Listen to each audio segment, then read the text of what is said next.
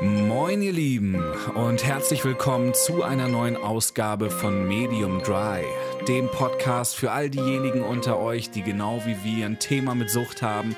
Und egal, ob es dich betrifft oder ein Freund, eine Freundin, vielleicht einen Familienangehörigen, vielleicht hast du auch einfach nur Bock, dich schlau zu machen über dieses Thema. Wir sind hier, wir wissen ganz genau, wovon wir sprechen und haben Bock für dich und mit dir ein bisschen Klarheit zu schaffen. Yes! Wir räumen mit dem Vorurteil auf und sagen dem Alkoholismus den Kampf an. Wir holen das Thema aus einer Schmuddelecke. Lasst uns einfach offen und ehrlich darüber sprechen.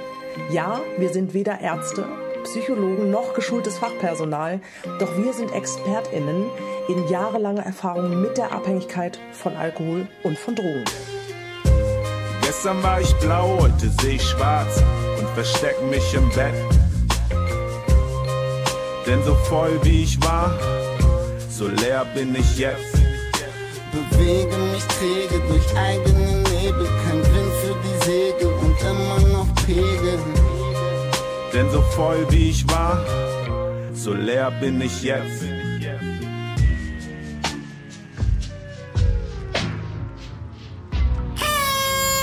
Herzlich willkommen zur allerersten Ausgabe von Medium Dry. Ja! Woo! was eine Überraschung, was eine große Sause. Sehr, sehr kurz. Ja, Mann.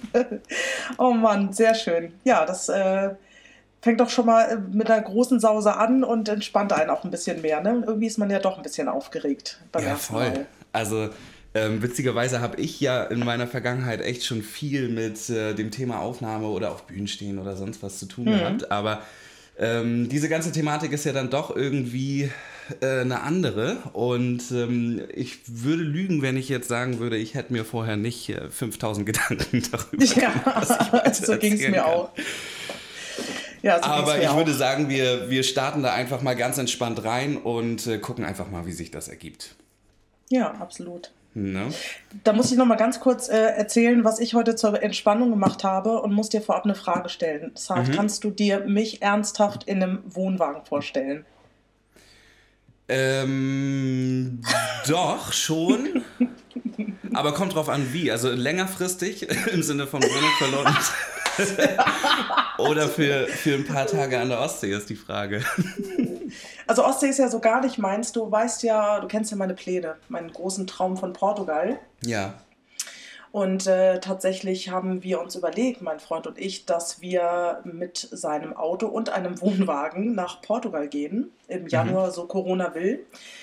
Äh, beziehungsweise Anfang des Jahres irgendwann. Und da wir ja ein Haus, ein Stück Land suchen und wir uns jetzt nochmal umentschieden haben, das erzähle ich dir aber nochmal in Ruhe, äh, aus diversen Gründen haben wir uns halt überlegt, dass wir ja dann, wenn wir so durch die Gegend reisen, auch irgendwie ein Zuhause brauchen. Und dann haben wir uns für einen Wohnwagen entschieden. Und ich finde die Idee sehr, sehr geil. Und damit habe ich mich vor dem Podcast ein bisschen abgelenkt. Ach krass. Und äh, ja, habe recherchiert nach Wohnwegen. Sagt man Wohnwegen eigentlich? Ich habe das akustisch nicht verstanden. Was sagt man? Achso, sagt man Wohnwegen oder Wohnwegen? Wohnwagen in der, in der Mehrzahl? Ich weiß es nicht, keine Ahnung. Wohnwagen sind Gott, zwei ja. ja, Wohnwagens. Ja, Z. genau. Ja, Ähm, ich glaube, Wohnwagen ist, äh, zwei Wohnwagen ist die richtige ja, Form. Ja. ja glaube ich auch. Ja, aber krass, das heißt, ähm, ihr wollt dann jetzt für die Phase, in der ihr dort noch auf der Suche nach einem Haus seid, dann ähm, echt die ganzen Monate einfach im Wohnwagen wohnen? Genau, ja, richtig. Ansage. Also, ja, es ist eine Ansage, weil du kennst ja die ursprünglichen Plä- Pläne, dass wir ein wunderschönes Anwesen kaufen wollten, dass viel passiert und irgendwann saßen wir uns gegenüber und haben gesagt, warte mal, äh, was war eigentlich der ursprüngliche Plan? ja. Wir wollten ra- raus aus dem Hamsterrad, wir wollen eigentlich so leben, dass wir uns nicht mehr abrackern müssen und wir wollen uns vom Selbst versorgen. Und ja. Daraus ist dann diese riesen Kinder geworden und das hätte sehr, sehr viel Druck und Verantwortung bedeutet, all, all das, was wir nicht mehr wollen. Und jetzt haben wir uns entschieden, dass wir ein Stück Land kaufen wollen und wir wollen uns unser eigenes Tiny House bauen. Geil. Das ist jetzt der Plan. Genau. Und genau, damit habe ich mir so ein bisschen versucht, meine Nervosität, äh, die Nervosität wegzukriegen und habe dann ein bisschen Recherche betrieben und habe mir jetzt Wohnwagen im Netz angeguckt. Auch nicht schlecht. Und hat's geklappt? Bist du jetzt weniger nervös? Ja, doch, das hat ganz gut geklappt. Doch, war ganz gut. Genau. So, dann kommen wir jetzt zum eigentlichen Thema, warum wir uns eigentlich hier jetzt äh, treffen, sprechen äh, und wie wir uns vor allem wieder getroffen haben. Das finde ich viel wichtiger, dass man das mal erzählt, oder? Ja, auf jeden Fall. Ich würde einfach mal anfangen, ähm, mhm. wie es gelaufen ist, also einfach so, wie es war. Und zwar ähm, ist es ja so, wie sich wahrscheinlich schon jeder denken kann, dass wir mit diesem Podcast gestartet haben, weil wir selbst beide einfach ein Thema mit diesem Thema Sucht haben. Und ähm, ich bin vor, lass das mal vor ungefähr drei Monaten gewesen sein, ähm, nach einer langen, langen, langen, langen, langen, langen, super langen Suchtgeschichte zu dem erneuten Punkt gekommen, dass ich mit der äh, Trinkerei und der Drogennehmerei aufhören wollte. Und äh, habe mich im Zuge dessen schlau gemacht, was es für Podcasts gibt, weil ich mir einfach ein bisschen Input gewünscht habe von Leuten, mit denen ich mich vielleicht mal so ein bisschen identifizieren kann. Ähm, und bin dabei auf viele Podcasts gestoßen und auch auf viele Videos. Es gibt also einige Leute in, ähm, ja, mittlerweile sogar einer richtigen Szene, kann man sagen, äh, die sich mit dieser ganzen Thematik auseinandersetzen. Und ähm, ich glaube, der dritte Podcast, den ich mir dazu angehört habe, äh, im Zuge eines, einer Empfehlung eines anderen Podcasts, äh, war eben der Podcast Me Sober. Und äh, mhm. siehe da, ich scroll da durch die letzten Folgen und wollte mal reinhören. Und dann steht da ähm, unser heutiger Gast, Titi Layo. Und ich denke mir, äh, Titi Layo, den Namen gibt es ja jetzt wahrscheinlich auch nicht so oft. Ähm, und für alle da draußen, die es nicht wissen, Titi und ich, Saad, wir kennen uns einfach schon zumindest mein ganzes Leben lang. Mhm. Äh, Titi ist ja jetzt ein paar Tage älter als ich. Aber naja, bitte, bitte, bitte. Ein also, paar Tage, sage ja so ich. Ein paar Tage. Ja. ja. und äh, genau, Titi ist aufgewachsen mit meinen beiden Brüdern vor allem, Jeff und Dennis. Die mhm. sind ähm, jetzt eben auch äh, in den Anfang der 40er oder in den Anfängen der 40er. Und ähm, dadurch, als ich dann später, später auf die Welt kam, haben äh, unsere Leben sich natürlich irgendwie in vielen Wegen gekreuzt. Und mal unsere Eltern genau. waren, waren gut befreundet. Ähm, du und wie gesagt, äh, meine Brüder waren gut befreundet. Und äh, lange Zeit ist es aber für mich auf jeden Fall eher so gewesen, als wärst du ähm, sowas wie, wie meine Tante. Mhm. als, als, ja. als jetzt eher ja. eine Freundin vielleicht oder so. Ja, ähm, diese ganze Geschichte hat sich ja über viele Jahre hinweg dann später erst entwickelt und ähm, eine ganz lange Zeit hatten wir dann auch keinen Kontakt. Äh, mhm. nicht aus Streitgründen, sondern vielmehr, weil sich die Leben einfach auseinandergelebt haben und jeder irgendwie so seinen eigenen Weg gegangen ist. Und ähm, ja, klar hatten wir hier und da immer mal kurz Kontakt, haben uns vielleicht auch mal zufällig getroffen, aber zu dem Zeitpunkt, als ich dann diese Folge gefunden habe, habe ich zumindest gefühlt sowas wie zwei, drei Jahre nicht mit dir gesprochen. Ich glaube, es war noch ja, mal ein Punkt so. dazwischen, wo wir es gemacht haben, aber ähm, es ist auf jeden Fall eine Menge Zeit vergangen. Und umso gespannter war ich nämlich auf die Geschichte, weil ich mich auch nur so dunkel daran erinnert habe, dass du mir mal erzählt hast, dass du äh, mit dem Thema Sucht eine Problematik hast, ähm, hm. das aber einfach gar nicht mehr so präsent war. Und dann habe ich diese Folge angefangen zu hören und war dann überrascht, dass du es tatsächlich warst. Und äh, habe nach einer Stunde dieser Folge, in der ich äh, teilweise auch ein bisschen Gänsehaut hatte, weil ich natürlich viele Überschneidungen gefunden habe, ähm, zu der Geschichte, die ich kenne von dir, ähm, habe ich dich dann angerufen oder dir eine Nachricht geschrieben und äh, gesagt, hey Mensch, Titi, lass uns doch mal reden. Ich bin mit diesem Thema aktuell eben auch sehr am struggeln und ähm, das hat mich gefreut, dass ich deine Geschichte dort gehört habe und somit haben wir uns dann zum Telefonat getroffen, verabredet, gehört und ähm, so ging eigentlich unser beider Kontakt jetzt in den letzten Wochen oder mittlerweile schon fast Monaten wieder los. Mhm. Ja. Weißt du, woran ich mich, das fällt mir gerade dazu noch ein, ähm, weil du eben gesagt hast, du kannst dich irgendwie vage erinnern, dass ich das Thema mal angesprochen habe und ich habe darüber auch noch mal nachgedacht. Mhm dein Geburtstag 2018, da haben wir uns in der Schanze in, äh, ich glaube, es war der kleine Donner. Da hieß es noch kleiner Donner oder vielleicht hieß es da auch schon anders, ich weiß es nicht mehr. Und ja. da saßen wir zusammen, bevor deine Gäste kamen. Ich weiß gar nicht, ob ich zufällig an dem Tag in die Bar kam oder ob du mich eingeladen hast, ich weiß es nicht mehr. Auf jeden Fall saßen wir beide da zusammen und du erzähltest mir von Bali. Das werden wir in einer anderen Folge nochmal thematisieren. Ja. Und ähm, da, das, da ich da gerade frisch aus meiner Auszeit Zeit kam aus Portugal. Ähm, und für mich schon klar war, dass ich im Januar in eine Entzugsklinik gehen würde, werde ich das wohl da angesprochen haben. So, ja, das kann gut habe, sein. Ja, ne? Das kann gut so, sein. Ja, Genau, und da haben wir eigentlich ganz gute, gutes Gespräch geführt. Ich weiß natürlich auch nicht mehr viel, weil äh, darf man nicht vergessen, wir haben ja beide da auch noch getrunken. Tatsächlich. Ich war auf, jeden, Fall, ich war auf jeden Fall stramm. ja, später warst du, glaube ich, stramm. Ich bin früher gegangen, weil der Abend irgendwie seltsam war. Alles war seltsam für mich. So, ich kam ja aus drei Monaten nur Sonne und äh, nirgendwo leben und mich sehr auch schon mit meiner Geschichte auseinandersetzen und dann komme ja. ich ins dunkle, Deutsch, äh, dunkle Deutschland zurück. Oh Gott, wie sich das anhört. Ähm, und ich musste mich erstmal wieder akklimatisieren. So, und genau, und da haben wir miteinander gesprochen und ich meine mich auch zu erinnern, dass du da, das war so zwei, drei Tage vor deiner OP, vor deiner großen OP. Aber auch ja. sprechen wir nochmal in einer anderen Folge, denke ich. Ja, ich denke auch, ja. das ist einfach ein großes Thema, beziehungsweise ähm, komme ich wahrscheinlich sowieso gleich mal dazu und schneide das an ähm, im Zuge vielleicht meiner eigenen Geschichte. Genau. Wir haben uns ja beide jetzt mal was überlegt und zwar ähm, ist genauso wie für die Zuhörer auch für uns dieser Podcast völlig neu. Ähm, mhm. Und wir müssen mal gucken, wie sich das Ganze hier strukturieren wird. Aber ähm, für alle da draußen ist es wahrscheinlich genauso interessant ähm, wie auch für uns in der Erfahrung, äh, unsere eigenen Geschichten jetzt hier einfach nochmal zu erzählen und uns mal vorzustellen. Und wenn du möchtest, würde ich auch einfach direkt damit anfangen. Sehr gerne. Ja, ja? sehr schön.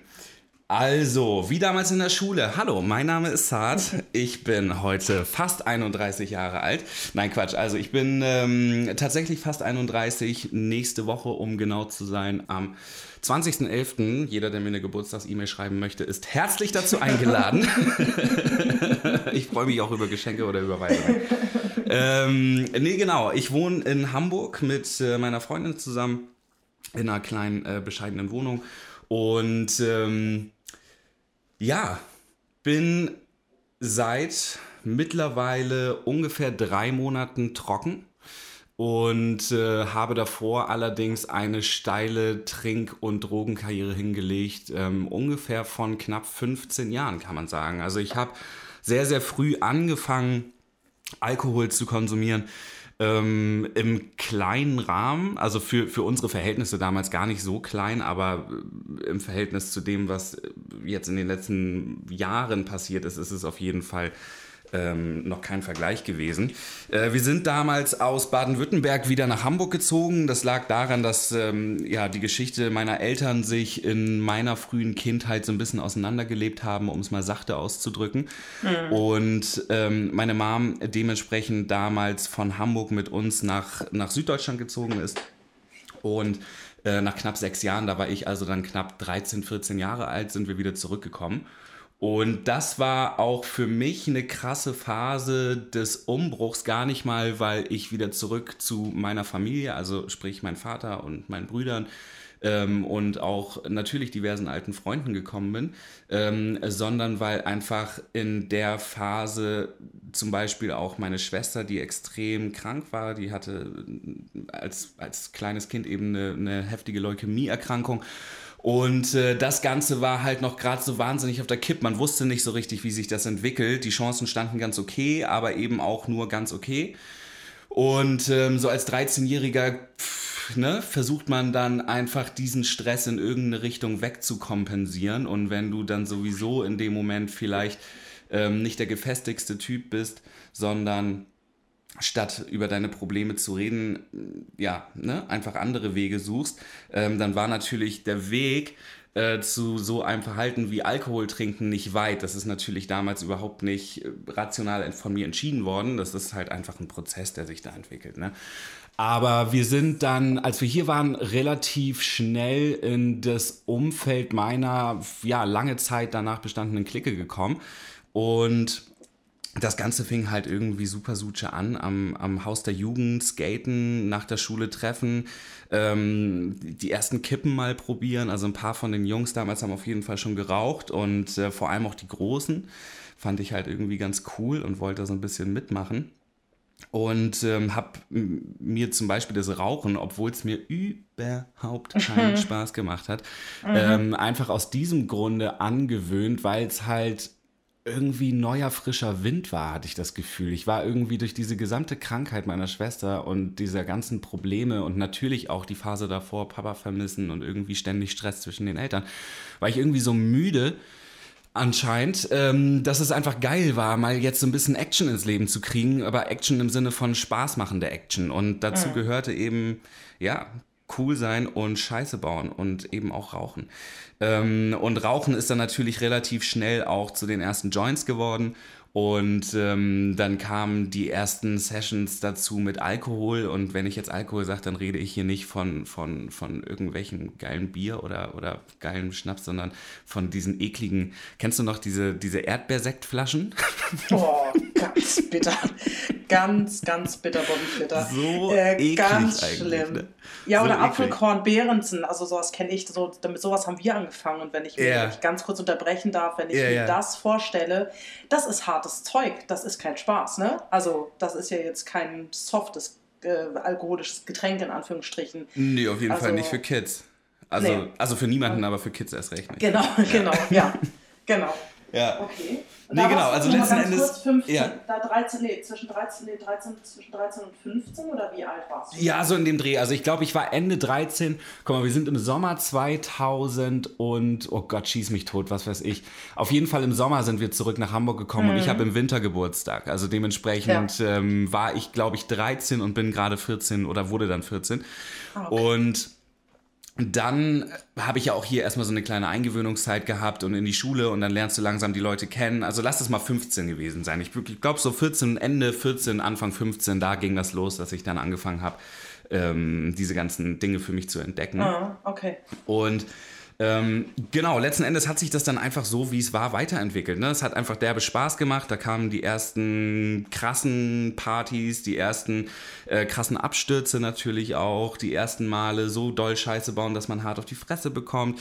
Ähm, das erste Mal selbst jemandem in die Fresse hauen, äh, klauen, irgendwie, also alles, diese typische, diese typische Boys- Rebellion-Geschichte, die mhm. man einfach so kennt von früher. Ne? Und ähm, je mehr ich von außen zu verstehen bekomme, habe, dass das Ganze halt ein Scheißweg ist und dass ich doch mal bitte gucken soll, mich irgendwie ein bisschen einzukriegen, ähm, desto mehr habe ich eigentlich auch ja, fast aus Prinzip äh, den, den, den anderen Weg geil gefunden. Ne? Genau. Und das ging halt einfach immer so weiter. Das ähm, war, wie gesagt, ein langer, langer Prozess. Das ist nicht von einem auf den anderen Tag passiert, aber ich habe dann irgendwann angefangen, ähm, einen Scheiß auf die Schule zu geben und habe ähm, lieber ja, lieber morgens gekifft. Also ich bin halt, habe mich mit Lios ganz oft, das ist damals ein Kollege von mir gewesen in der Gesamtschule Eppendorf, ich glaube achte Klasse war das oder so. Ähm, und mit dem habe ich mich dann morgens einfach vor der Schule bei mir zu Hause getroffen, weil das nämlich auch sein Schulweg war, mehr oder weniger. Und dann sind wir halt gemeinsam mit dem Joint äh, morgens ja, zum Unterricht gelaufen und sind dann halt einfach stoned den Musikunterricht oh Gott, oh und haben Gott, dann Gott. da gechillt oder sind halt auch gar nicht hingegangen, sondern haben halt erstmal noch eine Runde durch den Park gedreht oder was auch immer. Ja. Ähm, ja, also es wurde mir einfach immer egaler, kann man sagen. Und ich mhm. habe dann ähm, ja durch auch den Freundeskreis, den ich hatte, einfach sehr viel mit Musik auf einmal zu tun. Also es war immer ein sehr musikaffiner Freundeskreis und auch durch den familiären Hintergrund, den ich ja habe mit Dennis, ähm, mhm. war Hip-Hop einfach immer so ein Part meines Lebens, den ich sehr, sehr geil fand, mit dem ich mich auch gut identifizieren konnte. Und äh, ich habe auch relativ zeitgleich äh, angefangen, selber Mucke zu machen. Also damals natürlich noch sehr, äh, sehr kinderhaft, kann man sagen, aber es war auf jeden Fall ein Thema für mich und das hat mir mega viel Spaß gemacht und das Ganze wurde irgendwann einfach auch zwangsläufig, wenn man etwas lange macht, immer besser. Und ähm, dadurch, dass ich dann auch dort einfach, und da sprechen wir jetzt wieder von einem Zeitsprung von ungefähr zwei Jahren, drei Jahren vielleicht, mhm. ähm, dass ich dort dann auch einfach so eine Anerkennung bekommen habe, die mir ja von außen ganz, ganz oft gefehlt hat, mhm. ähm, ist das natürlich nicht nur ein Thema gewesen, was mir Spaß gemacht hat, was ich gerne gemacht habe, sondern auch etwas, was Löcher gestopft hat. Genauso wie eben der Alkohol oder jede Party ja. oder jedes Mal irgendwie ein Chick wegreißen. Ähm, das alles ist ja irgendwie eine Löcherstopferei. Ähm, das ist Gott, ein sehr oh schönes oh Wort. Nein, ich finde das großartig, weil es stimmt und ich glaube, ja. dass ganz viele Zuhörerinnen und Zuhörer das auch kennen. Dieses Löcherstopfen, also Löcherstopferei möchte ich gerne, dass wir das irgendwie mehr uns merken. Ich finde das großartig. Okay. Hört sich ein bisschen komisch an, aber egal ist. Ja, vor allem in Bezug auf, auf Chicks hört sich das komisch an. Ja, okay. Okay, okay, das gebe ich zu. Aber ansonsten, das mit den Löchern kenne ich. Ich glaube, ich glaub, jeder weiß, wie ich das meine. Genau. Ja. okay. Ähm, genau, am Ende des Tages war es halt einfach so, dass ich ähm, neben dem Spaßfaktor auch einfach sehr viel, sehr viel Applaus bekommen habe. Wir dann irgendwann, weil es viele Leute hören wollten, auch ähm, auf relativ großen Bühnen standen und ähm, ja, weiß ich nicht, wir haben dann zum Beispiel Konzerte organisiert hier in Hamburg im Fundbüro und äh, sind dann halt Ups. auf Schuldächer und haben dort kartonweise den. Warte mal, jetzt ist hier irgendwie das Telefonat gerade weg.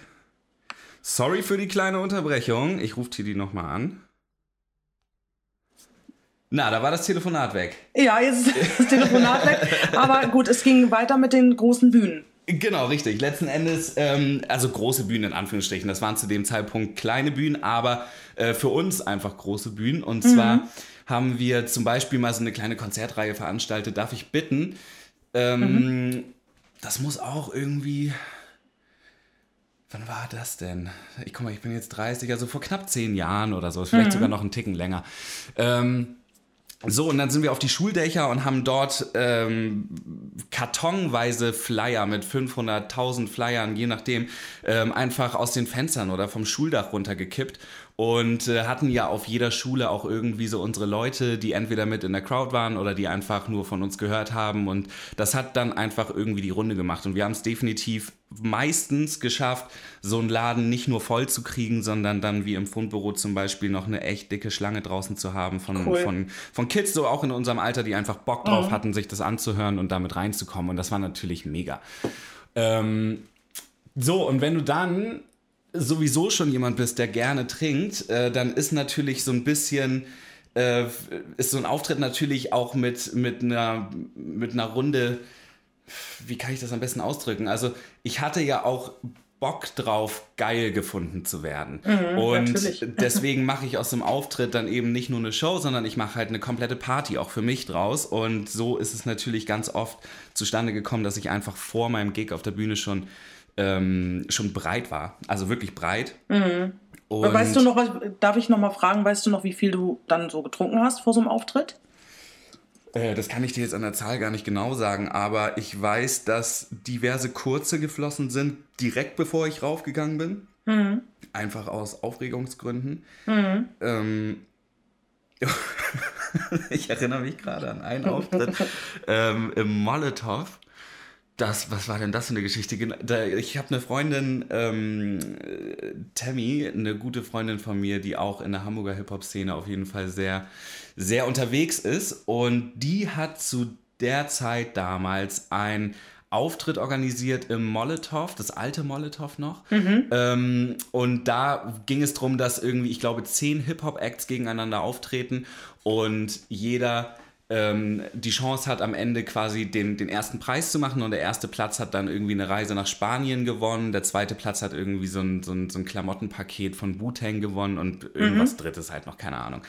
Und ähm, da war der Host Sleepwalker, Oh, der hat das ganze okay. Ding halt moderiert mhm. und ich war halt dementsprechend, also ich war ja jung, ne? Ich war halt 15, mhm. 16 und meine Stimme war auch noch sehr viel jünger und ich habe halt einfach gedacht, okay, viel bringt viel. Ähm, ich habe einfach also meine gesamte Bande mitgebracht, so die gesamte Crowd einfach mitgebracht und habe vor schlau. diesem Auftritt schon mich so weggeschossen mit den Jungs, dass ich halt original zu dem Zeitpunkt, als ich auf die Bühne sollte, dann auch hochgegangen bin und einfach gesagt habe so, ey Leute, ich kann euch jetzt nicht genau sagen, warum, aber ich kann jetzt noch nicht auftreten. Guck mal, hier auf der Liste steht nach mir, bib, keine Ahnung, wer das war. Ja. Ähm, so, der soll jetzt einfach mal auf die Bühne kommen, großer Applaus. So, ich verschwinde noch mal für einen Moment und habe das Mikrofon dahin gelegt und bin nicht halt gegangen Ernst. einfach so. Nicht dein Ernst. und ich oh weiß noch, dass okay. der Hintergrund nämlich war, dass ich einfach original meine Texte vergessen habe. So, ich war so besoffen, dass oh ich Gott. nicht mehr oh, wusste, Hilfe. wie mein Text war. Und ähm, statt das zu sagen, also wenigstens dann noch ehrlich zu sein, ja. habe ich halt einfach nur gesagt, so, ey, es gibt einen wichtigen oh Grund, Gott. ich kann euch das halt nicht erzählen. Ey, und Scheiße. dann kannst du dir natürlich vorstellen, die gesamten anderen Dudes, die da aufgetreten sind, hatten halt mega den Hals auf mich. Sleepwalker Ja, auch. Ähm, Ja. dazu kam dann halt auch noch, dass ich dann, ich bin dann später auf die Bühne und habe dann auch gerappt und habe auch meinen Ja. Text vergessen, aber egal, so das ist dann trotzdem ganz okay gelaufen. Ähm, Ja. Allerdings ist es halt so gewesen, dass meine gesamten Jungs natürlich auch alle stramm wie ich ähm, die Bühne gestürmt haben und da mitgerappt ge gerappt und mitgeflasht haben und das war Ja. für mich in dem Moment ähm, überhaupt nicht komisch, nicht mal im Ansatz, sondern ganz im Gegenteil. Ich fand es eigentlich total geil und dachte so, yeah, ey, was für ein nices Leben. Ähm, aber es hat natürlich jeden anderen in diesem Laden extrem genervt und jeder dachte wahrscheinlich, also das würde ich heutzutage denken, es gibt nämlich noch eine krasse Videoaufnahme davon. Mhm. Ja. Ähm, was für ein trauriger kleiner Mann, so, der Oh sich Gott, irgendwie sad. so hart weggeschossen hat, dass er das hier nicht mehr geschissen kriegt und Ja. unfairerweise dann aber trotzdem noch Ja. den ersten Platz gemacht hat. Nein, nicht dein Ernst. Das ist nicht dein Ernst. Du hast echt den ersten Platz Ich habe gemacht. halt dann echt noch den ersten Platz gemacht Oh. und habe diese Reise nach, ähm, genau, nach Lorette de Mar war das. Lo- ich Och, hab ne, das war meine Scheiße. erste Reise nach Lorette. Ja, hat mir natürlich sehr gut in den Kram gepasst. Ja, ich. ja so habe ich meine erste Reise Lorette gewonnen ähm, auf dem Hip-Hop-Contest, den ich völlig Nein. besoffen verhauen habe, aber so viele Freunde Ach am Start hatte, dass Scheiße. die alle für mich gewotet haben. Okay, gut. Plan ist aufgegangen, würde ich sagen. Krass. Naja, okay. keine Ahnung. Also ähm, das ist jetzt irgendwie ein langer, ein langer Ausschweifer gewesen, aber ähm, das war auf jeden Fall eine lange Zeit ein krasser, wichtiger Part. Ich glaube sogar der wichtigste Part meines Lebens. Also Mucke machen ähm, war lange, lange Zeit echt mein Ding. Und ähm, ich war damit eben für, für meine Verhältnisse auch sehr erfolgreich. Also ne, so kleinere Dinge irgendwie mit den Beginnern auch mal gespielt, irgendwie auf dem Splash hier und da mal irgendwie was Kleines gemacht. Ähm, und dann eben halt so die ganzen Gigs, die man hier in der Umgebung mit seinen, mit seinen Jungs hatte oder dann halt auch mal durch die Connection, die man dann vielleicht in München hatte, irgendwie sind wir dorthin und, und Wien und bla bla bla. War, war eine sehr geile Zeit. Und äh, ich hatte dadurch alles, was ich wollte. Ich hatte viele Freunde. Ähm, Ich hatte viele Ladies, die das cool fanden. Ich hatte etwas, was ich gut konnte. Ähm, ich hatte Alk, ich hatte Party, ich hatte dementsprechend auch immer so ein bisschen Geld. Also ich war zwar nie, nie, nie rich irgendwie oder, oder habe das aus dem Fenster werfen können. Das war jetzt nicht viel, was ich damit verdient habe, aber man hat ein bisschen was damit verdient und das war cool, dadurch, dass es halt kontinuierlich kam. äh, Und in dem Alter, Ja, und in das darf man Alter. auch nicht vergessen. Ja, Ja. genau. Also äh, für mich einfach The Good Life und ich habe mich halt überhaupt nicht ähm, dazu oder ich habe mich gefragt, so nee, ich habe mich das nicht mal gefragt. Ich bin halt einfach konsequent und ähm, völlig selbstverständlich nicht mehr zur Schule gegangen. Ähm, die Frage kam. Das eigentlich erst viel krass, später ja. auf. Weil es für mich nicht wichtig war. Das hat für mich einfach in meinem Leben keinen Platz gehabt, keinen, keinen wichtigen Platz gehabt. Und Mhm. ähm, ich habe auch überhaupt keinen Grund gesehen, weil es läuft doch alles, ist doch alles cool. Ähm, ja, genau. Also das ist, glaube ich, bis ich ungefähr 2021 war, ist das so. Ach, so lange ging das. Okay, Ja, ja, ist gut. das so mein Weg gewesen. Ähm, Schule habe ich zwar äh, ja, hier und da immer mal noch so ein bisschen gemacht, aber äh, das Ganze ging halt irgendwie immer weiter bergab und ich hatte auch, wie gesagt, einfach überhaupt keinen Bock drauf. Ähm, und ja, nee, genau. Also letzten Endes kam dieser Umschwung. Nee, guck mal, ich habe ich hab was Falsches erzählt. Und nicht, nicht 2021, sondern mit 19 war es dann nämlich tatsächlich so, dass ich nämlich überhaupt gar keinen Schulabschluss hatte. Ja, irgendwas Ähm, war, ne? In genau, richtig. Und ich bin dann mit 19 nämlich letzten Endes auf den Trichter gekommen, ähm, okay, vielleicht wäre es ja ganz geil, wenn ich doch noch mal irgendwas Normales mache oder was Normales lerne, falls das mit der Schule, äh, falls das mit der Mucke dann irgendwie doch nicht klappen sollte. Ähm, und Dann- letzten Endes, genau, das war dann nicht mit 21, sondern schon mit 19 der Move.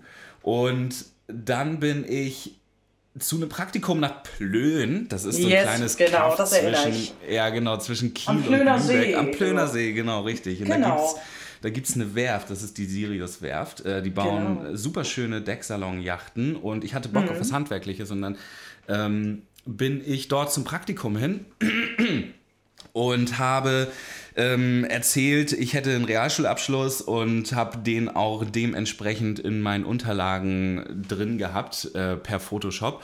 Und Das ist nicht dein Endes- Ernst. Ja, ja. Das ist ja wohl nicht Und wahr. Und ähm, genau, ich habe dann auch diesen Ausbildungsplatz dort bekommen und Ja, ich weiß ich dachte, ja genau, und ich dachte, das ist cool und und war, ach, ey, komm, das war auch cool. So, ich, es hat, es Ja. war auch war auch eine, eine gute Entscheidung in dem Moment. Ähm, aber das hat dazu geführt, dass ich natürlich aus Hamburg raus war, dass ich aus meinem Kreis raus war und dass ich eben, was die Musik anging, ähm, nicht jedes Wochenende wieder zurück nach Hamburg gekommen bin und Mucke gemacht habe, sondern dass ich die Zeit, die ich dann hatte, dafür genutzt habe, in Hamburg einfach ja, zu leben und Freunde zu sehen, meine Family zu sehen und natürlich auch hart zu feiern. Und wenn du dann eben nur diese zwei Tage hast, reichen die nicht aus, um zu feiern und um produktiv zu sein. Das geht einfach nicht. Genau. Ähm, ja, dementsprechend hat sich das über die zwei Jahre dann irgendwann mit der Musik leider immer weiter von mir entfernt. Aber was sich nicht entfernt hat, ist eben der, der Lebensstil mit, mit Alkohol oder mit Drogen. Der Konsum, ja. Der Konsum, Konsum. genau. Und äh, das hat sich dort einfach nochmal auf einen ganz neuen Level gehoben, weil ich dann nämlich auch angefangen habe, zu Hause alleine zu trinken. Ähm, und da ging es dann auch los, dass man das einfach körperlich bei mir irgendwann gesehen hat. Also, dass ich krass zugenommen habe. Ich glaube, so in meiner Hochzeit. Ich erinnere mich, einmal bin ich aus dem Urlaub wiedergekommen und ähm, bin dann zur Arbeit und Matze, unser, unser, unser Werkstattleiter, ähm, der kam dann irgendwie raus. Ich habe da beim, bei der Yacht gerade irgendwie so die Scheuerleisten geschliffen oder so. Und er kam und sagte: Mensch, Saad, du bist aber auch ganz schön proper geworden, ne? Hast richtig Echt? zugenommen. Und ich habe das überhaupt nicht realisiert und dachte so: Hä, was ist denn das für ein Spruch? Und Ja. habe dann halt irgendwie so reingegrinst und bin dann aber irgendwie ein paar Tage später oder sowas einfach mal so vom Spiegel gewesen und dachte so: Wow, fuck. Der Echt? hat Das ist recht. dann- so. Der hat total recht. Also mein ganzes Okay. Gesicht ist halt total aufgeschwemmt, aber ich bin auch einfach wirklich richtig rund geworden. Also ich habe zu der Zeit über 100 Kilo gewogen und ich habe keinen Sport Wie gemacht. bitte? Ja. Also es war jetzt nicht irgendwie so, dass man sagen konnte, ja, der hat aber eine ganz ordentliche Statur, ne? Ja, Oder hier ja. Knochen oder was auch immer. Ja. Sondern das war einfach wirklich reine Wassereinlagung und reines Fett und reiner Ach. Schwabbel. Ähm, naja, und dann geht es halt langsam los, dass man, dass man anfängt, sich zu fragen, äh, wo geht diese Reise hin? Was, was, Mhm. was passiert hier noch? Und ob man halt ein Problem hat oder nicht. Und diese Frage hat mich so lange begleitet und hat mich krass zur Verzweiflung gebracht. So sehr, dass Also ich halt doch so manchmal nicht mehr wusste. Ja, es ging früh Das- los. Also es war so mit 2021 dann tatsächlich, also ich habe diese Ausbildung angefangen. Ich bin dann dort ungefähr zwei Jahre gewesen.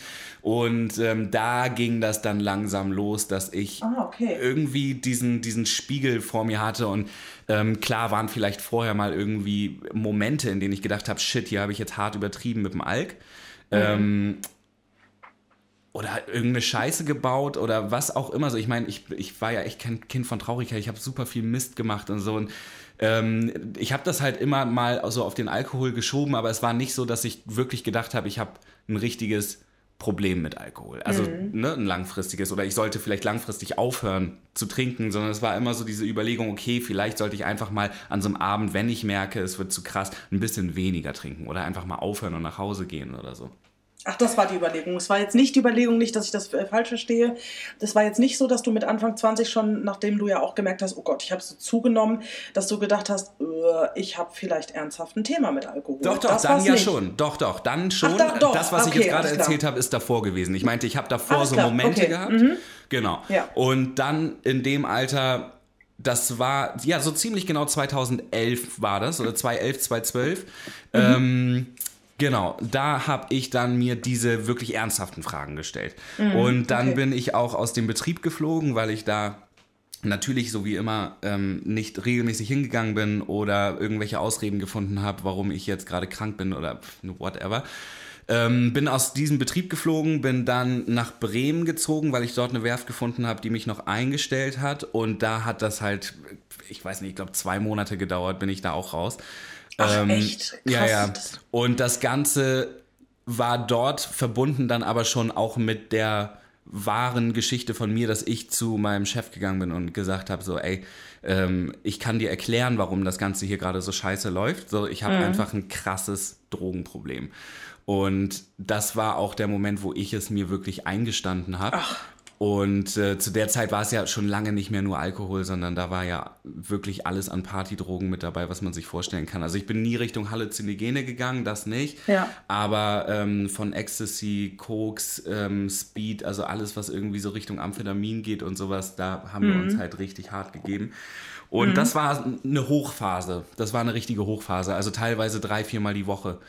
Und Genau, dann habe ich meinem Chef einfach erzählt, worum es geht. Er sagte, du, ist eine traurige Geschichte, kann ich total nachvollziehen, aber für mich aus wirtschaftlicher Sicht musst du verstehen, kann ich das nicht tragen, geht nicht. Ja. Und äh, das habe ich auch verstanden und ich habe mich dann, ähm, ich glaube sogar noch auf dem direkten Weg von der Werft äh, zu mir nach Hause bin ich beim Suchtberatungszentrum vorbeigegangen und habe äh, gesagt, ich, ich habe ein Drogenproblem, äh, ich brauche Hilfe und bin dann dort in die Gespräche gegangen, irgendwie auch sowas wie zwei, drei Wochen, ne? so einmal die Woche.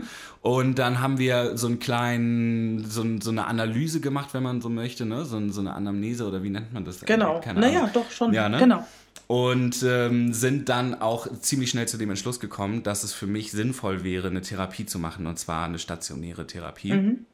Und ähm, bis das Ganze dann wirklich zustande kam, hat es auf jeden Fall auch noch mal einen Moment gedauert, ähm, aber nicht lang. Also ich würde sagen, eineinhalb Monate später oder sowas war ich dann tatsächlich in der Klinik. Also Klinik in Anführungsstrichen. Das ist, äh, ja, und zwar in, oh Gott, wie hieß denn der Ort noch? Aal, nicht Aalheim, sondern ähm, das ist in der Nähe von Bremen gewesen. Dietrich Bonhoeffer so. Klinik.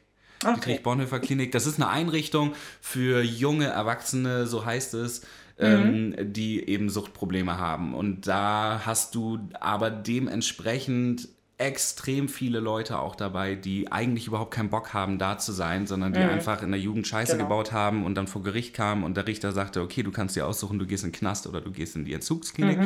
Und dann entscheidet sich natürlich jeder für die Entzugsklinik, ist ja klar.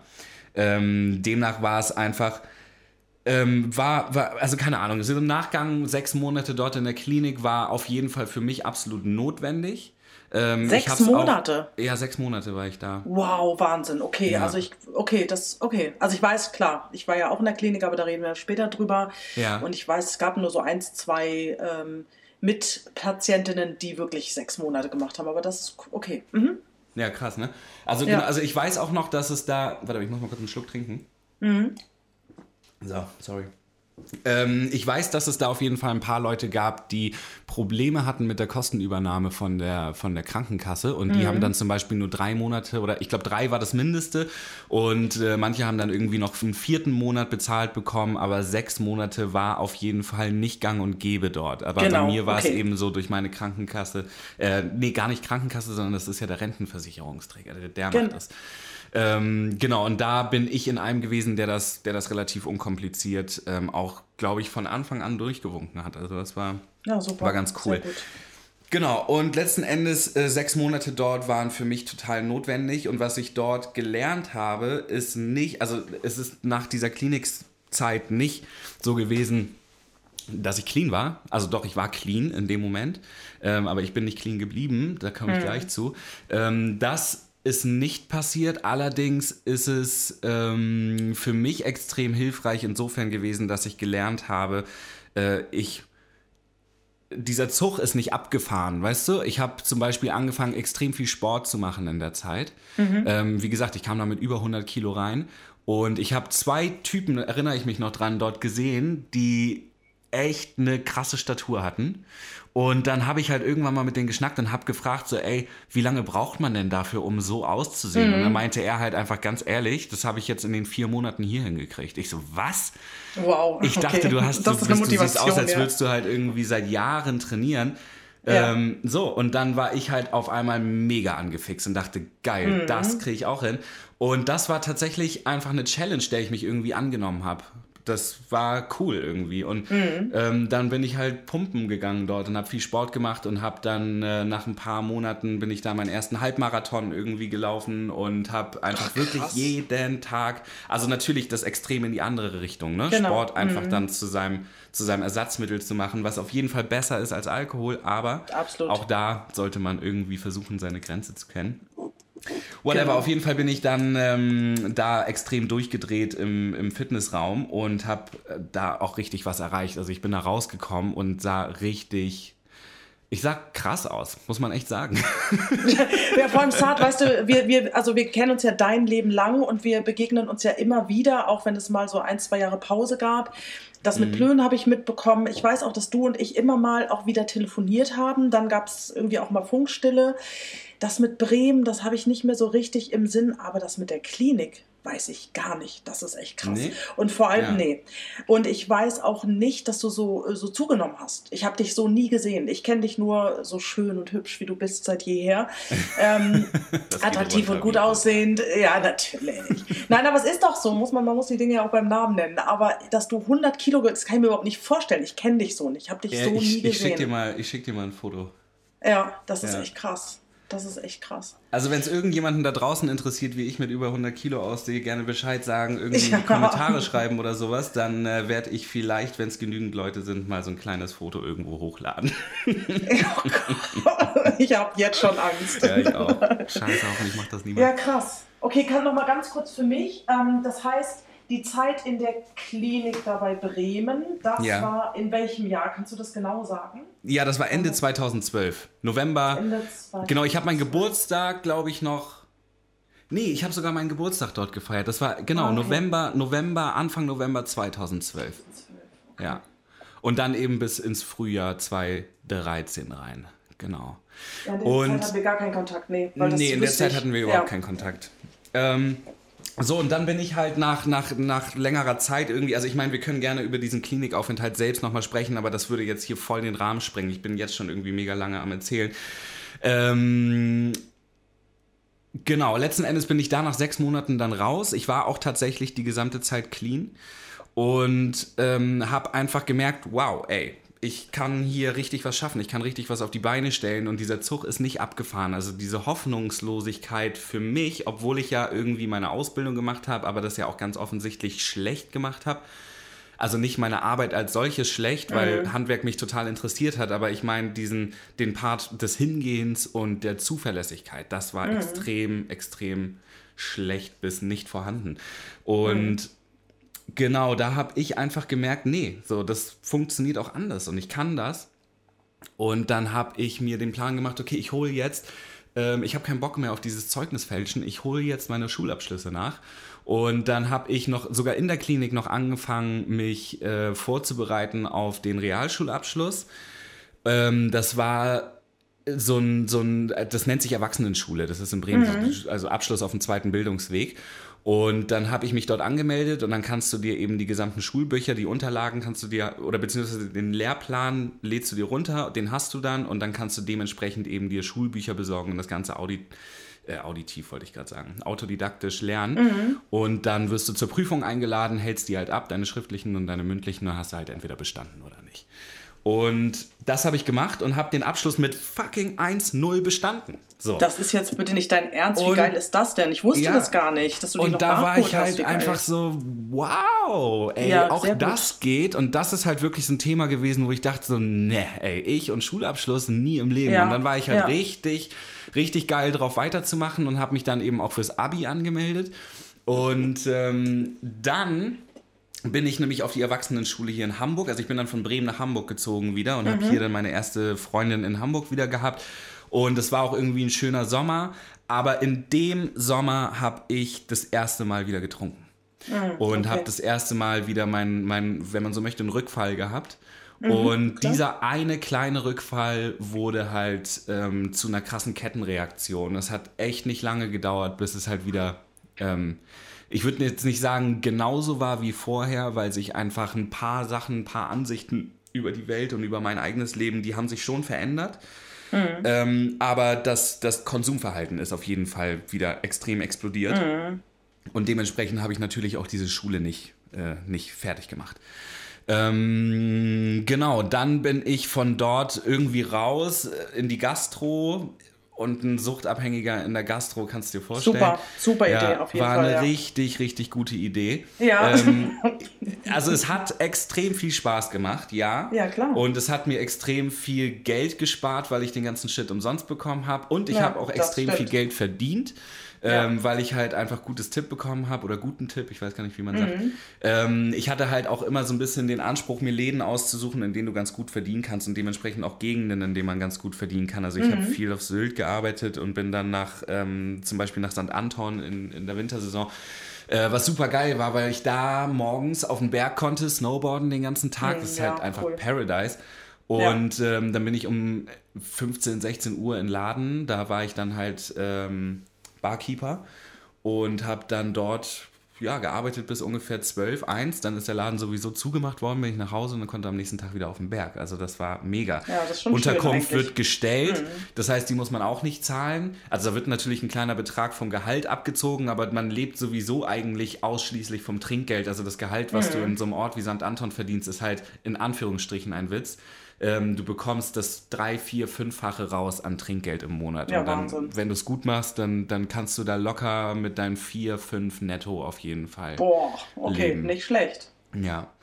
Ähm, genau, dementsprechend war halt auch da wieder für mich der Punkt, warum sollte ich irgendwas verändern? Es läuft doch. Ich habe Geld, ähm, ich habe irgendwie Spaß, ich habe Feierei, ich habe äh, Freunde, ich habe, ne, also es, es ist doch alles cool. Ich hab's doch alles im geil. Griff, oder? Ja, Man genau. könnte doch sagen, ich hab's doch im Griff. So. Also ich wusste auf jeden Fall, ich habe es eigentlich nicht im Griff, aber Mhm. irgendwie hat sie, das ist immer so dieser Mechanismus im Gehirn, ne, der, der anfängt, äh, dir irgendeinen Scheiß zu erzählen und du glaubst es, weil das einfach die Programmierung ist. Also dann, unser Kopf ist einfach in der Lage, uns Dinge glauben zu lassen, die man sich eigentlich beim besten Willen nicht vorstellen kann. Aber ich habe wirklich geglaubt, ich habe es im Griff. Ich, ich kriege das hin.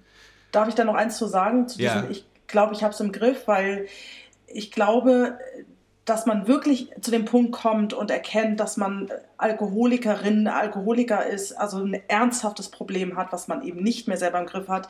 Der Weg bis dahin ist sehr, sehr weit äh, oder, sehr, oder sehr lang, weil man funktioniert ja so wunderbar. Also ich bin jeden Morgen aufgestanden, ich habe mich schick angezogen, ähm, ich habe ähm, ne, ich habe meinen Job gut auf die Reihe gekriegt, ähm, ich habe äh, mein Geld verdient, ich konnte meine Sachen bezahlen und deswegen glaubt man ja, dass man alles im Griff hat. Da Mhm. schwebt da schon so eine dunkle Wolke über einem und man weiß, dass das nicht so gesund ist, was man da treibt und Ja. dass man vielleicht irgendwann mal was unternehmen sollte. Das fällt mir gerade noch mal dazu ein, dieses weil man eben auch ein falsches Bild von dem typischen Alkoholiker, Alkoholikerin hat, weißt du? So. Voll. Ähm, der kriegt ja, oh, warte mal, ich kriege jetzt hier gerade einen Anruf rein. Oh Mann. Oh, warte, ich muss das mal wegzumachen. So, entschuldige bitte. Alles gut. Können wir das rausschneiden dann, ja, ne? Wir können alles rausschneiden, aber machen wir Okay, nicht. super, super.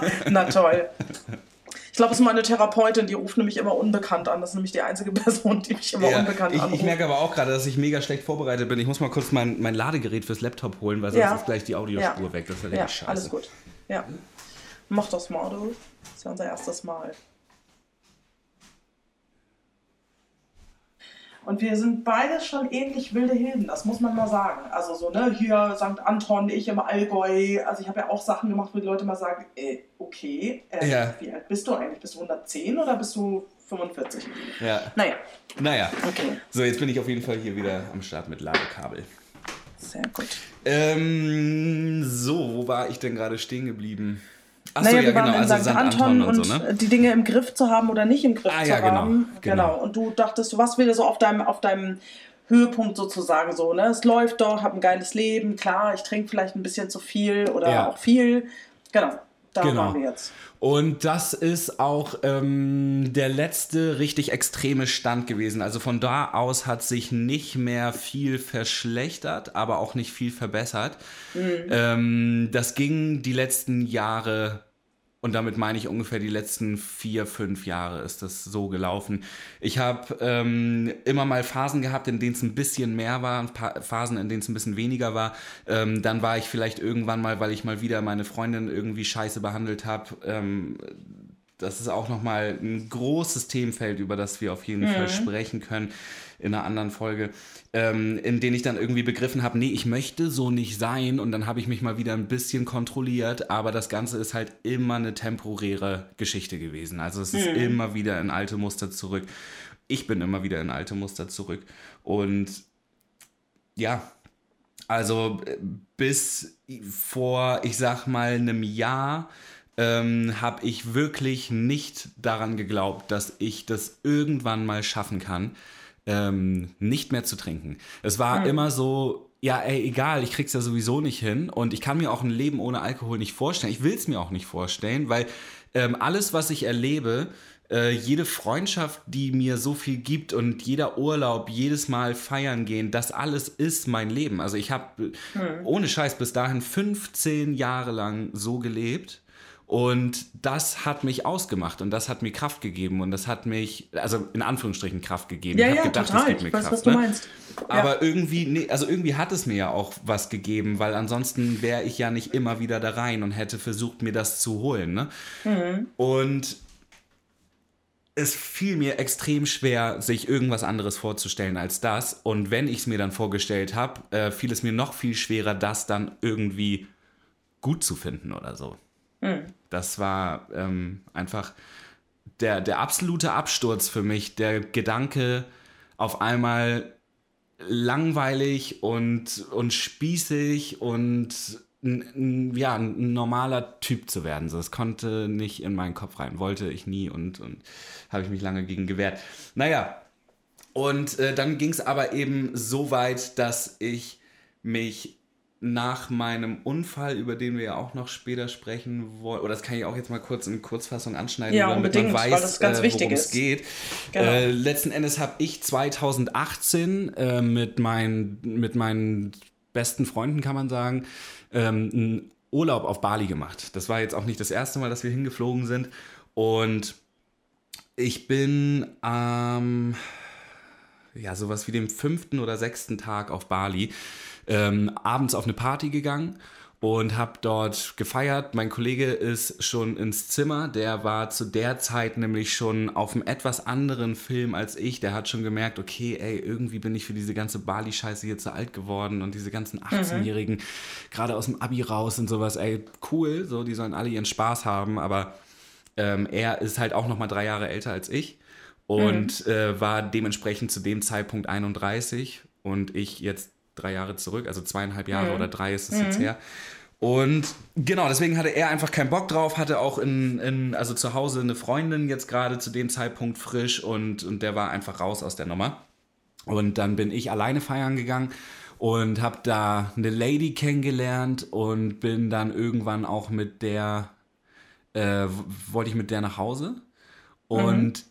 Ich kann mich aber da schon echt an nichts, fast nichts mehr erinnern. Also ich war sowas von betrunken, dass halt wirklich gar nichts mehr ging. Und ich weiß, ich habe nämlich kurz vor dem Urlaub mir eine GoPro gekauft, eine, eine Hero mhm. 5 mhm. irgendwie. Und das war halt so geil, die zu haben. Ich habe die auch mitgenommen.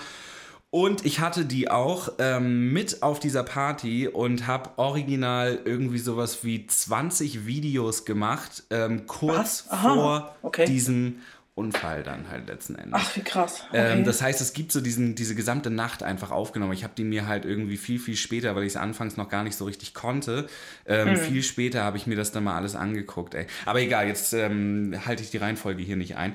Am Ende ist es halt so gewesen, wir wollten los und sie ist, ähm, lebt auf Bali, sie ist Australierin, lebt aber auf Bali und hat ein Motorrad und ich hatte mir ein Motorrad ausgeliehen, ähm, hm. habe ja selber nicht mal einen Motorradführerschein.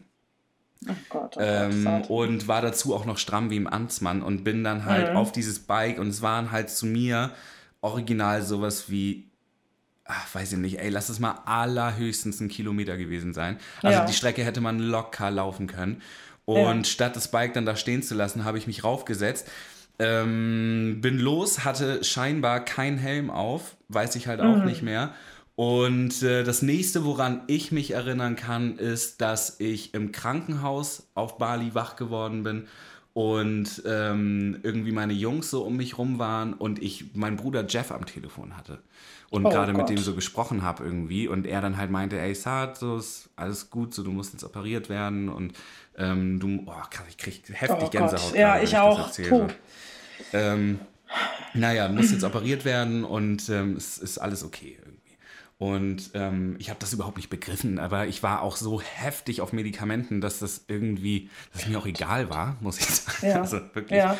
Ähm, ja, die Geschichte ist die, ähm, die wurde mir dann eben von ihr erzählt. So, sie ist vorgefahren, ich war hinter ihr.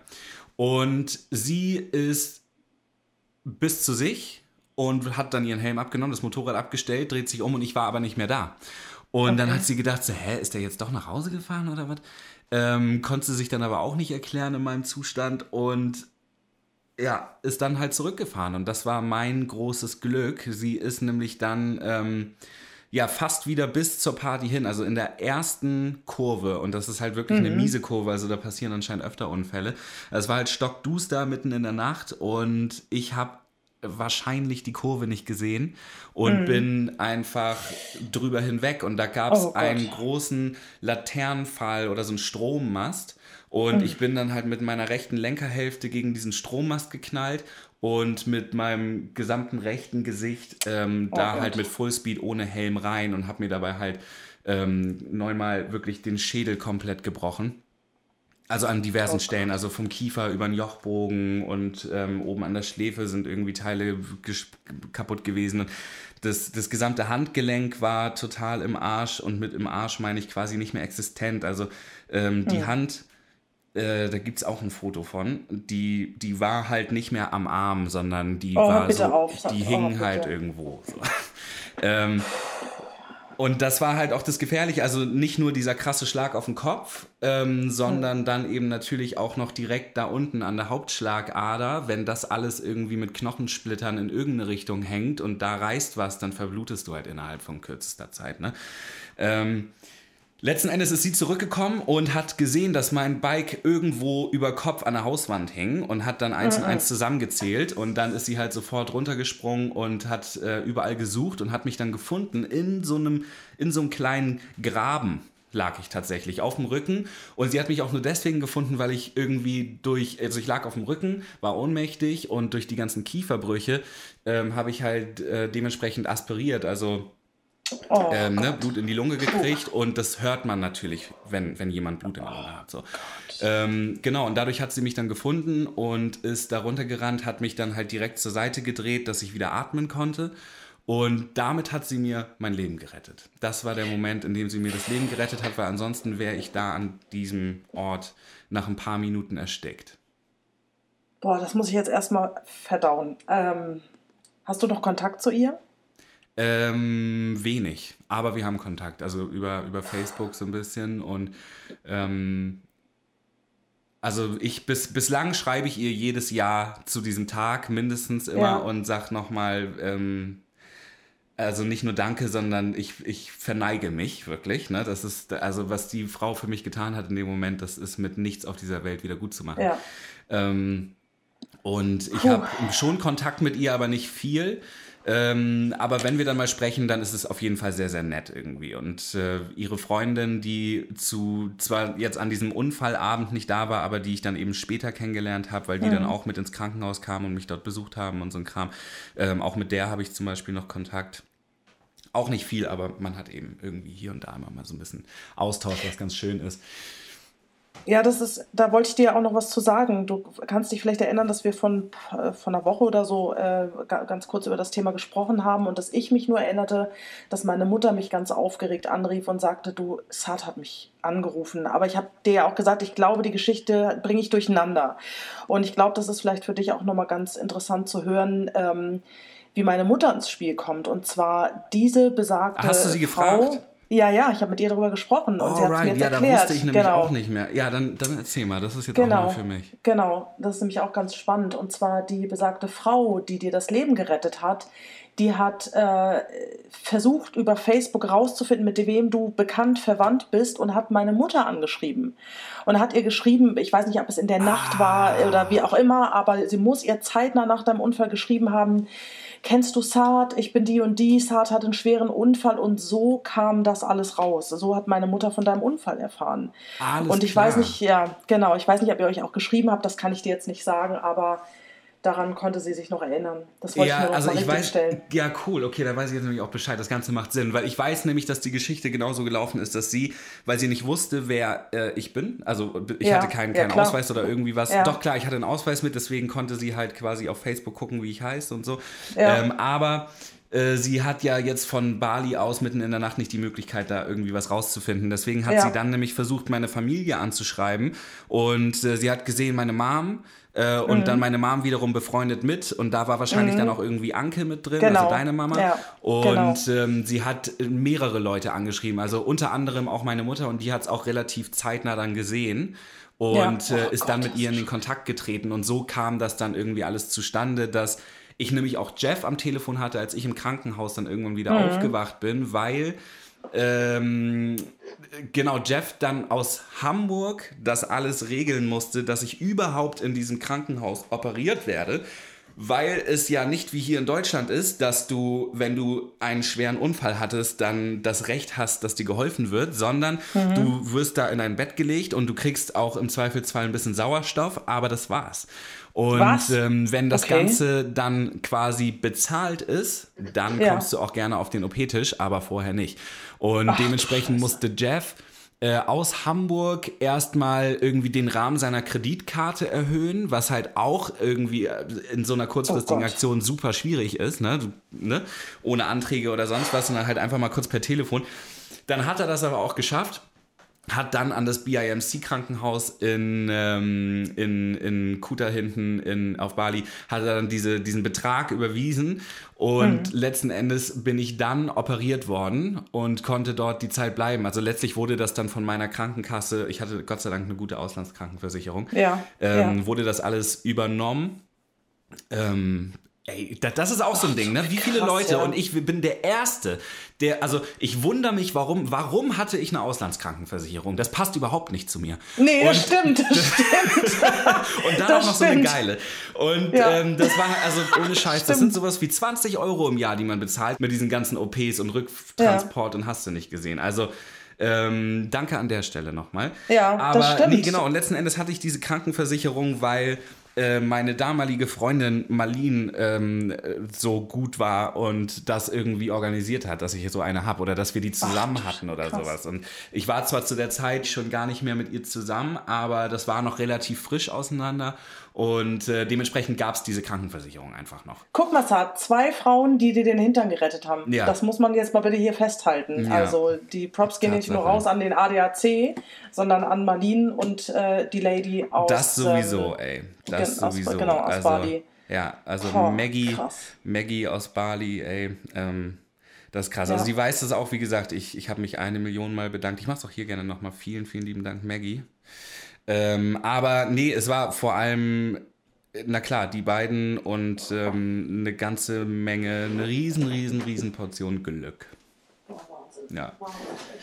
Naja, auf jeden Fall, genau, dann bin ich da operiert worden, äh, zweimal oder ein, nee, zweimal, genau, also Handgelenk und äh, Gesicht so halbwegs gefixt und dann musste ich da ein paar Wochen im Krankenhaus liegen und habe irgendwie die ganze Zeit Morphium bekommen. Was auch tatsächlich, also ich muss ganz ehrlich sagen, voll oft werde ich gefragt, wie war's denn? So, auch danach, hattest du irgendwie Schmerzen oder war es scheiße? Ich persönlich muss sagen, diese zwei, drei Wochen auf Bali im Krankenhaus mit ähm, einem Knopf in der rechten Hand, mit der du halt deine Morphiumdosis dir selbst kreieren kannst, ähm, Gott, ja. das war, das war schön. Also ich Ja. habe keine, nicht mal im Ansatz eine schlechte Erinnerung an diese Krankenhauszeit, weil ich damit einfach keine äh, negative Emotion verbinde. Absolut nicht. Ja. Ähm, Ist natürlich völlig klar, warum, aber so ist es einfach nun mal. Deswegen, Mhm. weiß ich nicht, habe ich jetzt nicht so diesen Moment, wo ich denke, oh Gott, diese, diese schlimme Erfahrung hat alles in meinem Leben verändert, weil sie war es ist eine extrem schlimme Erfahrung, mhm. aber rein von der emotionalen Ebene und an, von, von dem, an was ich mich erinnern kann, ähm, hat sie nicht diesen einschneidenden Effekt bei mir gehabt, von dem man eigentlich denken würde, ja klar, ey, sag mal, spätestens jetzt, Junge, musst du doch halt irgendwie genau. mal aufwachen, so. Ansonsten müssen wir dich mal irgendwie gegen die Wand klatschen oder sowas. Ja. Ähm, das hast du schon selbst geschafft. So, genau, richtig. Ja, genau, so richtig. ich habe mich absolut gegen mhm. die Wand geklatscht. Ja, gegen die Laterne geklatscht. Ja. Aber es hat nicht, es hat nicht gereicht. Es hat, es nicht, hat nicht gereicht. gereicht. Also ja. es war so, dass ich natürlich in dem Moment, es hat für vieles gereicht. Es hat mich aufgeweckt mhm. in ähm, solchen Fragen wie, ähm, Diggi, wann ist eigentlich oder, oder anders gesagt, ähm, es hat mir die Augen geöffnet in Sachen das Leben genießen. Also mhm. das war auf einmal so präsent für mich, dass es von einem Moment auf den anderen einfach zu Ende sein kann, ja. ähm, dass ich mir gedacht habe, äh, was für wen zum Teufel breche ich mir hier jeden Tag einen ab und will irgendwie mhm. den nicht enttäuschen und das richtig machen und gucken, dass mhm. ich da nicht aneck und irgendwie meinen Job ordentlich, obwohl ich auf den Job überhaupt keinen Turn habe. Ähm, mhm. Und das waren so ganz viele Fragen, die ich auf einmal irgendwie da hatte. So, und dann habe ich mich ganz viel auf einmal mit ähm, Thematiken beschäftigt wie Hypnose, Selbsthypnose, ähm, mhm. einfach wie funktioniert glücklich sein? Was, was ist mhm. glücklich sein und wie kriegt man das hin? Wie funktioniert das für einen selbst? Und ähm, das ist natürlich nichts, was du innerhalb eines Buches lernen kannst oder eines Kurses oder, ne? Das ist auch das, wie alles andere, einfach ein Prozess und, und die Dinge muss man verknüpfen mit Lebenserfahrung. Aber das war der, die Initialzündung bei mir, mit der ich angefangen habe, mich äh, mit diesen ganzen Themen zu beschäftigen, die mich ja heute auch noch sehr begleiten und ähm, bei einigen meiner Freunde zu neuen, komplett neuen Berufen geführt hat und mhm. bei mir letzten Endes zur Selbstständigkeit geführt hat und so. Also es ist viel passiert, aber was nicht passiert ist, ist eben dieser, es war nicht genug ähm, gegen die Wand klatschen, damit ich aufhöre zu trinken. Gar nicht. Und das ist eben auch so noch, noch mal da, dazu auch noch mal ganz kurz. Also ich finde der Weg von okay, ich habe verstanden, das war jetzt echt ein, ein Warnschuss, mehr als ein Warnschuss. Äh, mhm. Ich bin dem Tod echt in deinem Fall von der Schippe gesprungen. Bei mir waren es andere Sachen, so von, ne, bei mir war es eher in Richtung so, ich will dieses Leben nicht mehr leben, schaffe ich das noch und naja. Ähm, bis zu dem Tag, wo man dann wirklich aufhört. Das passiert eben nicht mit dem Gedanken, oh shit, ich muss was tun, ich habe jetzt einen von Bug bekommen und dann höre ich morgen auf, sondern das ist, wie du auch schon eben sagst, ich finde, das ist echt ein Prozess. Das ja. dauert manchmal Monate, manchmal auch Jahre. Voll. Also, ich finde auch dieser Prozess, also ich könnte jetzt anfangen, darüber zu reden, ähm, mhm. wie dieser Prozess stattgefunden hat, aber ich glaube, das ist vielleicht einfach nochmal wirklich eine Folge für sich, wo man über dieses Thema redet, weil das ein extrem ja. wichtiger Part ist, gerade ja. in dieser Anfangszeit und ähm, ich finde, das ist es wert, daraus äh, wirklich eine eigene Folge zu machen. Zumal wir jetzt auch schon über eine Stunde auf der Uhr haben. Mhm, ähm, genau, also ich habe mich hier jetzt etwas verquatscht, aber vielleicht ist nee, es ja tatsächlich interessant so. auch für die Leute, einfach mal so eine Geschichte zu hören, äh, die nicht erzählt wird von irgendwie einer, äh, und das sage ich mit allem Respekt, von irgendeiner ähm, Biomodi, die irgendwie den, den irgendwie dies, den Yoga und den Zen für sich völlig neu entdeckt hat und jetzt mhm. ist irgendwie auf einmal alles toll. Ähm, ich ich finde es schön, so ich gönn's jeden Menschen, aber das, das ist, das entspricht nicht mir, weißt du? Und meine mhm, genau. Geschichte ist halt nur mal einfach eine andere, so und ich bin weder das eine Extrem noch das andere, so ich lag nie in der Gosse und habe irgendwie ähm, meine fetten Wodkaflaschen in der Penny-Tüte mhm. gehabt, ähm, noch ähm, ist es eben dieses andere Extrem, von dem ich gerade gezählt habe. Und mhm. ich wünsche mir so ein bisschen, ähm, dass es noch ganz viele andere Menschen da draußen gibt, die vielleicht mir einfach ein bisschen ähnlicher sind. Ähm, und die vielleicht einfach dadurch ein bisschen mehr Identifikation dort reinkriegen. Und mhm. ähm, deswegen ist es jetzt auch okay, wenn wir mit meiner Geschichte an der Stelle zumachen, weil letzten Endes werden wir darüber noch bestimmt hunderte Male reden. Ähm, ja, aber ich glaube, jeder hat auf jeden Fall jetzt mal so ein Bild. Und ähm, genau, nach diesem Unfall, das kann ich jetzt nochmal kurz sagen, hat es äh, nochmal etwa zwei Jahre, zweieinhalb fast gebraucht, bis mhm. ich wirklich aufgehört habe zu trinken. Also es ist ein langer mhm. Weg, aber was diesen Prozess angeht, ähm, ich glaube, das machen wir in einer der nächsten Folgen. Ja, das denke ich auch. Mhm. Also die Themen werden uns auf jeden Fall nicht ausgehen und äh, wo ich dir auch ähm, beipflichten kann, ist, ähm, dass man einfach ein komplett falsches Bild von einer Alkoholikerin, einem Alkoholiker hat. Und damit räumen wir beide nämlich jetzt auf, weil wir gesagt haben, ähm, da gibt es ganz viele Leute da draußen, die auch mit sich hadern, die, die uns vielleicht sogar ganz ähnlich sind. Es ist ja mhm. zum Beispiel bei mir heute noch so, dass selbst ähm, ja, gute Bekannte und auch Freundinnen sagen so, na ja, aber übertreibst du vielleicht ein bisschen? Oder eine Freundin hat sogar gesagt, naja, ich dachte echt, du machst dich ein bisschen wichtig, als du gesagt hast, du bist alkoholabhängig und gehst jetzt in eine Klinik. Ja. Ähm, dem ist natürlich nicht so. Das ist, äh, ich bin sehr, sehr lange schon von Alkohol abhängig gewesen. Und ich glaube, es ist einfach wichtig, ähm, dem Ganzen eine Stimme zu geben, damit die Leute da draußen wissen, das ist ein Zart, das ist eine Titilayo, das ist ein, keine Ahnung, mein Nachbar, mein Kumpel, mein Freund. Und es ist eben nicht nur die Frau, die mit der Penny-Tüte, äh, keine Ahnung, irgendwo auf einer Bank sitzt und da die Hardcore- Billo-Wodkaflaschen in sich reinpumpt. So, ja, das sind voll. nämlich ganz, ganz viele Leute da draußen, die das betrifft. Und deswegen bin Total. ich sehr froh, dass wir beide da endlich drüber sprechen. So. Ja, also diese, diese, dieses Spektrum Alkoholproblematik, um es mal wirklich mhm. so allgemein auszudrücken, ist einfach ja. gigantisch breit und gigantisch ja. bunt und ähm, ne, so dieses typische Beispiel von wegen, was, du hattest ein Alkoholproblem? Oh, ja. das habe ich ja wirklich gar nicht gesehen oder habe genau. gar nicht gerechnet. Weil ich meine, wir trinken doch alle irgendwie viel. Ja, genau, wir trinken nämlich auch alle einfach wahnsinnig viel und deswegen mhm. haben auch viel mehr einfach eine Alkoholproblematik, als wir vielleicht genau. annehmen. Und ich will nicht sagen, dass jeder Mensch da draußen, der Alkohol trinkt und vielleicht auch gerne trinkt, dass der Alkoholiker ist. Das stimmt mhm. nicht.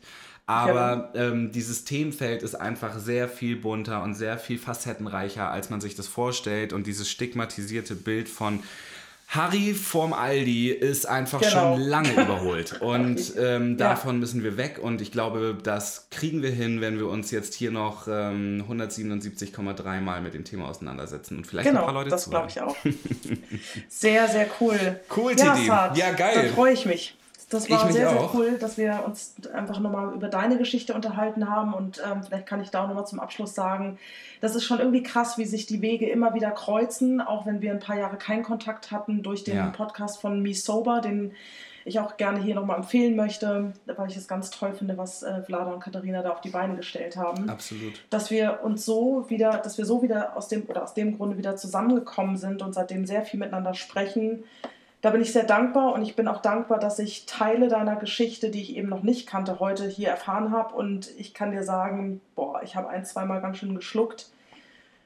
Puh, und du weißt, ich bin ja auch Mutter eines 22-jährigen Sohnes und ähm, der mir auch hin und wieder mal Grund äh, zur Besorgnis äh, gibt. Ähm, mhm. Und als ich diese Geschichte nochmal mit dem Unfall so im Detail gehört habe, boah, da habe ich echt mit den Tränen gekämpft. Also schön, dass du gesund ja, bist und lebst und ich bin dir sehr dankbar, dass du die Geschichte heute mit mir und auch mit den ZuhörerInnen geteilt hast. Ja, sehr gerne. Und äh, beim nächsten Mal bist du dran. Genau. Jetzt erzähle ich meine tolle, bunte Geschichte. Sehr gut, ich freue mich drauf. Also ihr Lieben, vielen, vielen Dank, dass ihr auch mit dabei wart und äh, uns bei dieser ersten Ausgabe von Medium Dry begleitet. Ich will immer beglitten sagen. Meine Freundin hat sich angewöhnt, beglitten zu sagen und seitdem ist das so in meinen Wortschatz übergegangen. Ich muss Sehr aufpassen. ja, vielen Dank, dass ihr uns beglitten habt. Und genauso ehrlich wie wir hier mit euch sind, sollt ihr natürlich auch mit uns sein dürfen. Denn wir sind hier nicht nur unzensiert und ungeschnitten am Start, sondern vor allem auch absolut ungefragt. Und wir wollen natürlich, dass unsere Geschichten für euch einen Mehrwert bieten. Äh, das Ganze hier dient nicht unserer eigenen Belustigung. Und ja, ihr würdet uns extrem damit helfen, gerade hier in dieser Launchwoche, wo es eine Folge pro Tag für euch gibt, das heißt sieben Folgen insgesamt, wenn ihr uns eine ehrliche Bewertung dalasst, wenn ihr den Podcast abonniert oder ihm folgt, je nachdem von wo ihr euch das Ganze hier anhört und uns Feedback gibt. Was ist das, was euch daran gefällt oder auch weniger gefällt? Themenvorschläge, worauf habt ihr Bock? Ähm, wir sind offen für jede Kritik. Wir freuen uns absolut, hier weiterzumachen, hoffen, dass ihr genauso Lust darauf habt wie wir und wir wünschen euch jetzt erstmal einen wunderschönen Tag und sagen bis morgen. Tschüss. Ich würd mich gern wegzaubern, abracadabra, fuck. Wieder so ein rabenschwarzer Kater. Gestern noch Superman, heute Drachman, der wie ein Scheintoter in seinem Bett abhängt. Mir egal, ich werd heute eh nicht mehr rausgehen. Nur noch vom Bett zum Kühlschrank zur Couch gehen Und dann hock ich da, kau auf meinem Zwieback, räum mich in die Decke und denke, dass mich keiner lieb hat. Gestern war ich blau, heute seh ich schwarz und versteck mich im Bett. Denn so voll wie ich war, so leer bin ich jetzt. Bewege mich träge durch eigene Nebel, kein Wind für die Segel und immer noch Pegel. Denn so voll wie ich war, so leer bin ich jetzt.